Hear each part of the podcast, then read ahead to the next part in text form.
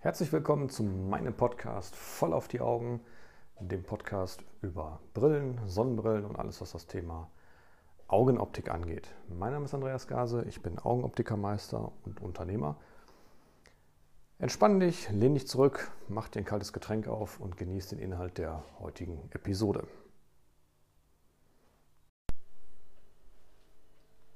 Warum sind die so billig und warum bist du so teuer? Das ist eine Frage, die mir relativ häufig gestellt wird. Also nicht, warum ich so teuer bin, äh, das kommt daher, weil ich einfach richtig gut bin, sondern eher, äh, woher, also warum kommen diese, ich nenne es jetzt mal, äh, Riesenpreisunterschiede zustande zwischen zum Beispiel einem Online-Händler oder dem traditionellen Optiker. Und ich habe mal ein bisschen Mühe heute Morgen gegeben und habe mal ein bisschen recherchiert. Könnt ihr selber auch mal tun, wenn ihr da Bock drauf habt. Und ich habe es jetzt als Beispiel von Mr. Specs mal gemacht. Das ist der, ich denke mal, der, einer der bekanntesten äh, Online-Händler, wobei er mittlerweile auch sehr viele stationäre Filialen hat. Wichtig jetzt, es geht mir jetzt nicht darum, ähm, das zu bashen oder zu sagen, das ist alles scheiße, sondern einfach nur einen kleinen Einblick zu gewähren, ähm, wie kommt denn sowas zustande. Also Mr. Specs ist ja damals als Startup gegründet worden. Und Startup ist, äh, da klingeln bei allen Investoren immer direkt die, die Glocken. Ne? Startup klingt immer unheimlich cool, die haben bahnbrechende Ideen und da können wir auf jeden Fall Geld mit verdienen. Ja, nicht zu vergessen, Investoren, ne, vielleicht so wie du selber, wenn du irgendwie in irgendwas investierst, als Immobilien oder Fonds oder was auch immer, äh, erwartest du ja eine gewisse Rendite. Und das ist ja bei den Startups letztendlich genauso. Und ähm, ja, es ist richtig, wir haben in unserer Branche ein paar Produkte, wo wir eine hohe Marge dran haben. Das ist einfach so. Ähm, zu welchen Preisen man das jetzt selber verkaufen möchte, sei jetzt, jetzt mal dahingestellt. Und genau an diese Produkte hat sich Mr. Specs halt rangehangen hat gesagt, die verkaufen wir halt, verkaufen die in hohen Stückzahlen und dann können wir damit ordentlich Umsatz machen. Äh, nicht vergessen, Umsatz ist nicht gleich Gewinn. Ne? So, und dann hat er halt Investorengelder eingesammelt. Ich habe das jetzt mal so ein bisschen nachgeguckt. Ähm, Mr. Specs hat also von 2007 hat er 7 Millionen gekriegt, 2015 32 Millionen und 2019 waren es nochmal 65 Millionen. Ähm, da ist ein großer Immobilienunternehmer dabei, Goldman Sachs, Scottish Equity. Ähm, dann nach dieser Tranche von 65 Millionen wurden direkt erstmal 10 Millionen an Altinvestoren ausgezahlt. Also da wird schon mit, wenn ihr das jetzt mal so seht, das sind gute 100 Millionen an Investorengelder seit 2007. Das ist schon eine hohe Summe. 2018 haben sie laut meinen Recherchen 123 Millionen Euro Umsatz gemacht und einen Verlust von einer Million.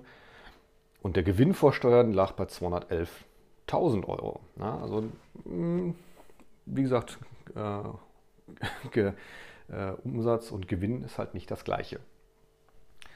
Ähm, jetzt haben wir natürlich das Ding, wie kann er solche, solche Umsätze generieren? Das ist letztendlich ganz einfach.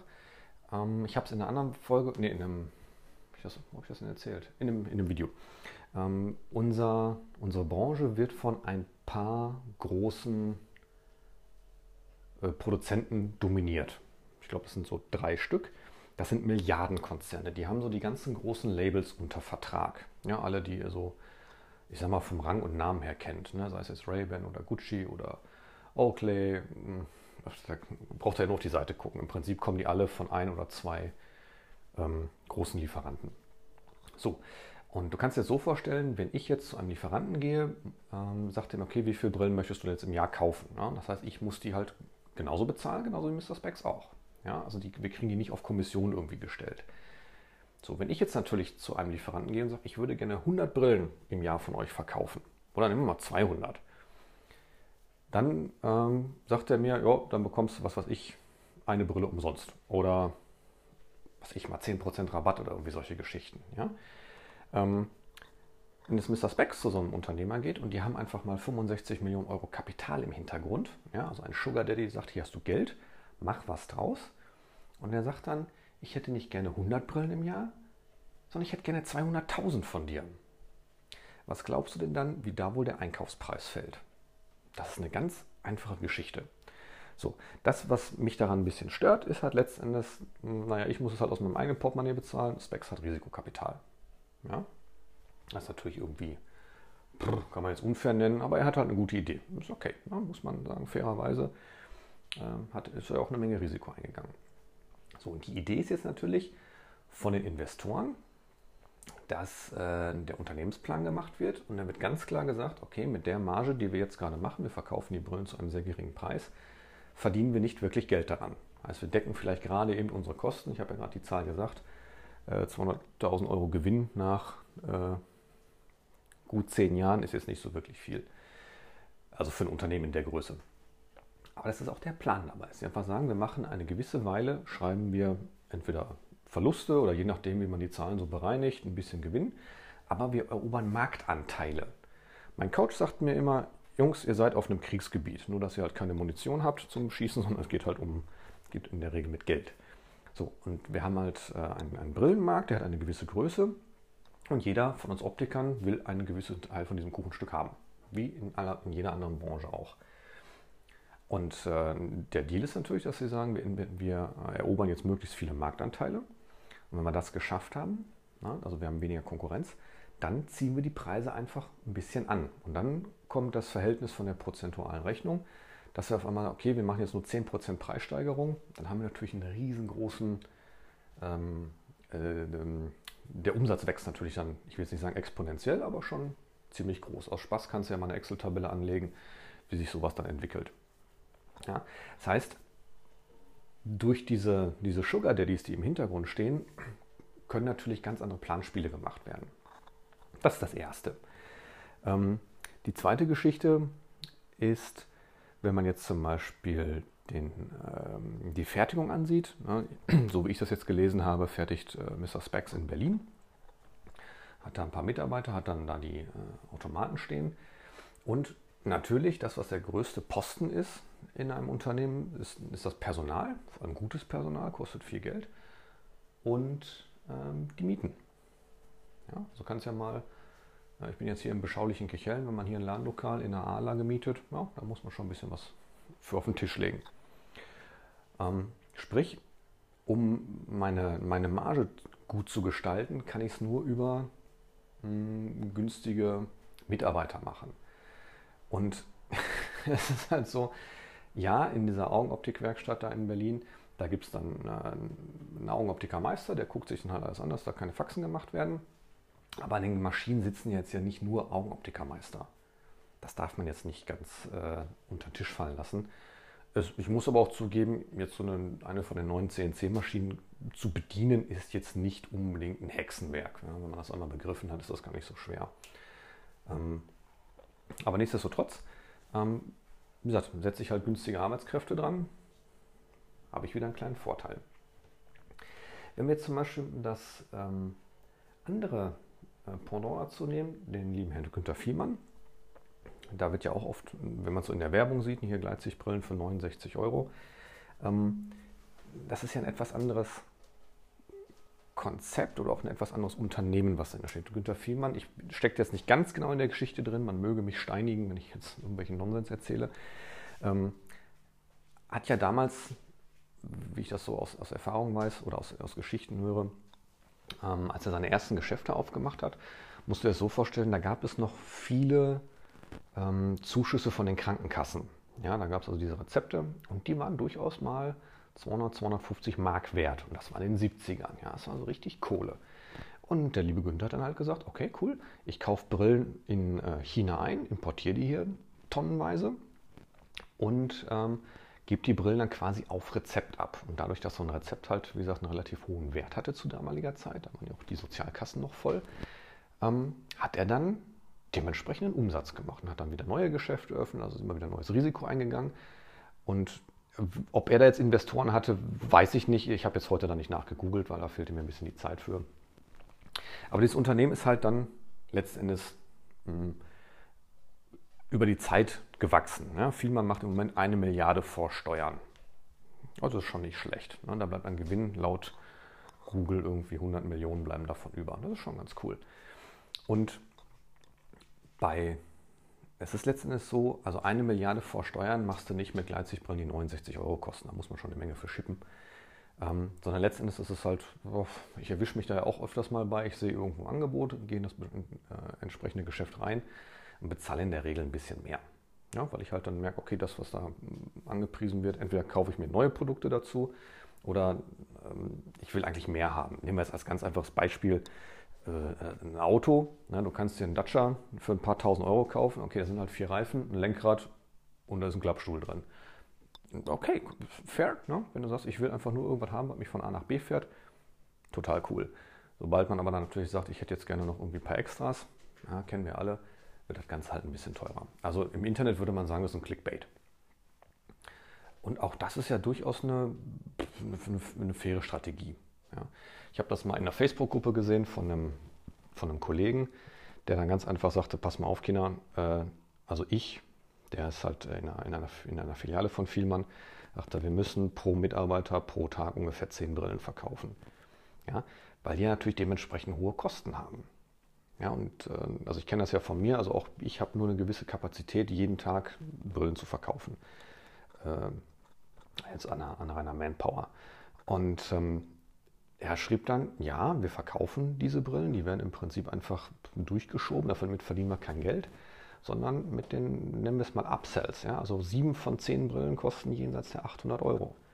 Also effektiv gesehen ist äh, Vielmann da jetzt nicht, nicht wesentlich billiger als ich. Ja? Ähm, aber du siehst, die beiden Herangehensweisen sind halt ein bisschen unterschiedlich.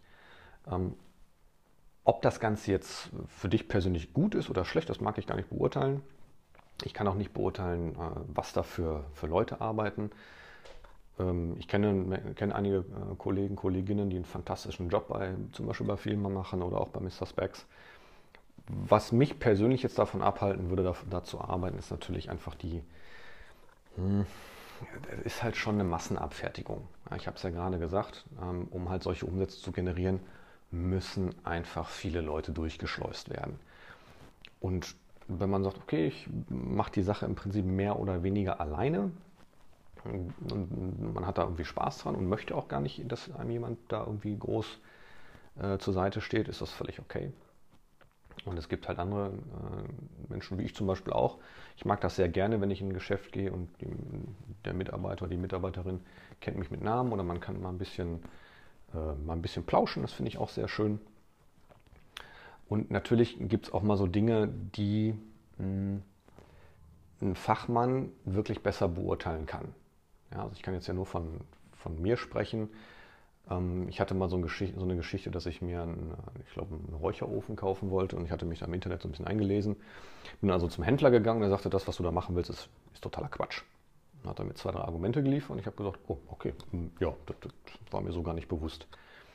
Und so ist es halt bei uns in der Branche auch. Solange du dich irgendwie in einem Standardbereich bewegst, hm, kannst ein Affe und solange deine Ansprüche da nicht hoch sind, muss man da nicht viel für können.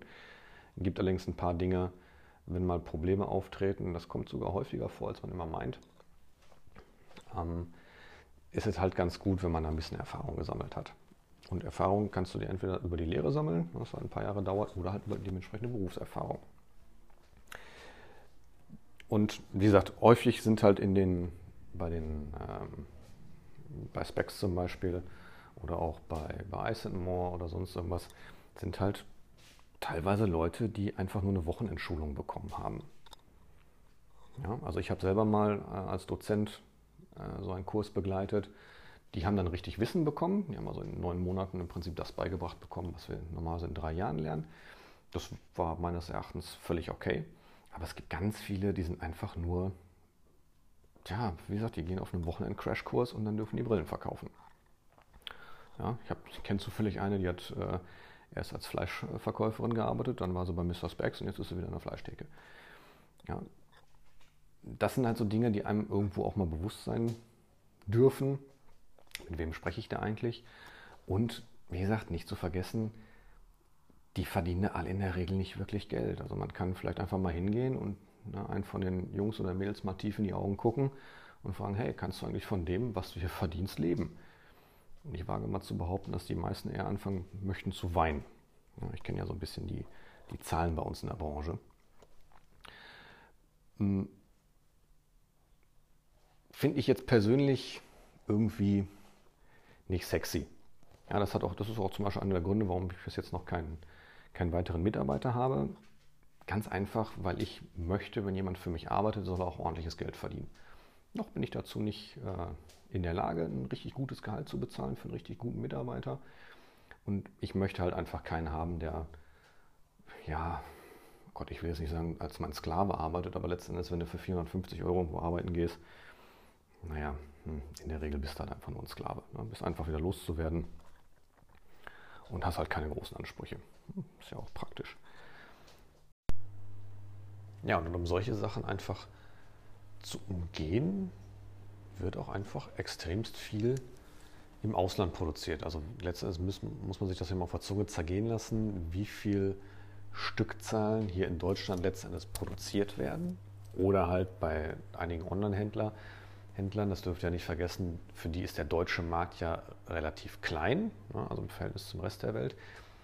Ähm, gibt ja auch noch ein paar andere Märkte, die die besetzen. Und die produzieren einfach dann bevorzugt äh, zum Beispiel in Thailand. Ja, da stehen dann riesen Fabriken und dann werden dann die Brillen gefertigt. Und ich habe so ein bisschen die Vermutung, dass da auch nicht so ganz mit offenen Karten gespielt wird. Ähm, ich weiß nicht, wer von, von euch äh, Jurassic Park gelesen hat, also wirklich das Buch oder das Hörbuch. Und Im zweiten Teil wird dann davon erzählt, da sind sie also nicht auf der Insel, wo der Park war, ne, wo der erste Teil spielt, sondern auf der Insel, wo die Dinos produziert wurden. Und da sagte einer der Hauptprotagonisten, ja, hier ist jetzt quasi das kleine schmutzige Geheimnis hinter dem Dino-Park. Wir sehen also, die Vorführung, die wir gesehen haben, war halt alles perfekt und ein kleines Labor. Und da gab es nie irgendwelche Probleme. Und hier auf dieser Insel sind die Dinos produziert worden. Also eine riesen äh, Produktionsstätte, um halt Dinos zu machen. Und ich glaube, so ähnlich ist das auch in der Branche, dass halt irgendwelche Werke gezeigt werden, wo man sagt, ah, schau mal hier, da arbeiten die ganz vielen glücklichen Mitarbeiter. Und die Wahrheit ist, dass einfach alles ins Ausland produziert wird, äh, ins Ausland verlegt wird, wie zum Beispiel nach äh, Thailand, wo natürlich solche Dinge wie Arbeitsrechte oder äh, die 37,5 Stunden Woche, Gewerkschaften etc. natürlich nicht so im Vordergrund stehen wie hier in Deutschland.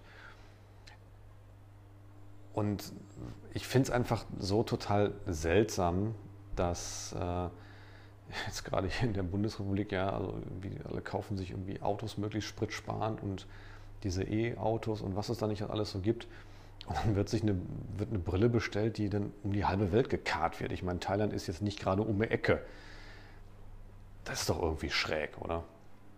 Zu sagen, hey, ich, ich fahre jetzt hier mit meinem elektrischen, mit meinem elektrischen SUV durch die Gegend und meine Brille und sonst irgendwas kommt halt vom anderen Ende der Welt. Gut, kann man jetzt drüber philosophieren, muss auch letztendlich jeder für sich selber entscheiden. Ähm, ich merke es halt immer wieder, wenn ich irgendwo äh, regional einfach einkaufen gehe. Äh, regional heißt ja nicht unbedingt jetzt bei mir direkt vor Ort, sondern kann ja auch durchaus mal ein paar Kilometer fahren. Es macht einfach viel mehr Spaß. Man merkt halt, dass die Leute mit viel mehr Leidenschaft dabei sind, dass ich als Kunde wahrgenommen werde, dass sich ein bisschen Gedanken darum gemacht wird, ähm, wie das Ganze vonstatten geht. Ich habe jetzt zum Beispiel die Hafenbrillenkollektion aufgenommen, die halt wirklich komplett in Deutschland von Hand gefertigt wird, ohne Plastikmüll, ohne äh, Tierleid und so weiter. Das ist ein Einstieg, denke ich mal, in die richtige Richtung. Noch kann ich das ganze Geschäft natürlich nicht auf solche Sachen ummünzen, das, aber ich bin halt dabei, mir Gedanken zu machen, okay, was kann ich tun? In welchem, wo liegen meine Mittel und meine Möglichkeiten, ein bisschen was ja, Positives letztens dazu beizutragen, um äh, ja, unseren Planeten auch vielleicht für die nächste Generation noch bewohnbar zu machen. Und ähm, ich freue mich über jeden Kunden, der da auch Spaß dran hat und ein ähnliches Konzept hat. Ja, wie siehst du das? Ne? Wie ist das bei dir? Ist es dir egal, wo, wo deine Sachen herkommen oder unter welchen Arbeitsbedingungen gearbeitet wird? Also ich stelle es mir jetzt persönlich vor, wenn jetzt meine, meine Tochter bei irgendeinem so Großkonzerner knechten muss, hm, weiß ich nicht. Finde ich irgendwie nicht cool. Tja, aber da hat auch jeder seine eigene Philosophie, glaube ich. Gut, ich wünsche dir einen erfolgreichen Tag.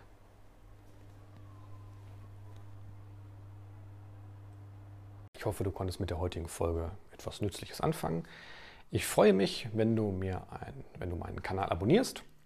Und ich freue mich ganz besonders darüber, wenn du den Kanal teilst. Vielleicht kennst du jemanden, der mit den Informationen was anfangen kann. und ich wünsche dir noch einen wunderbaren Tag.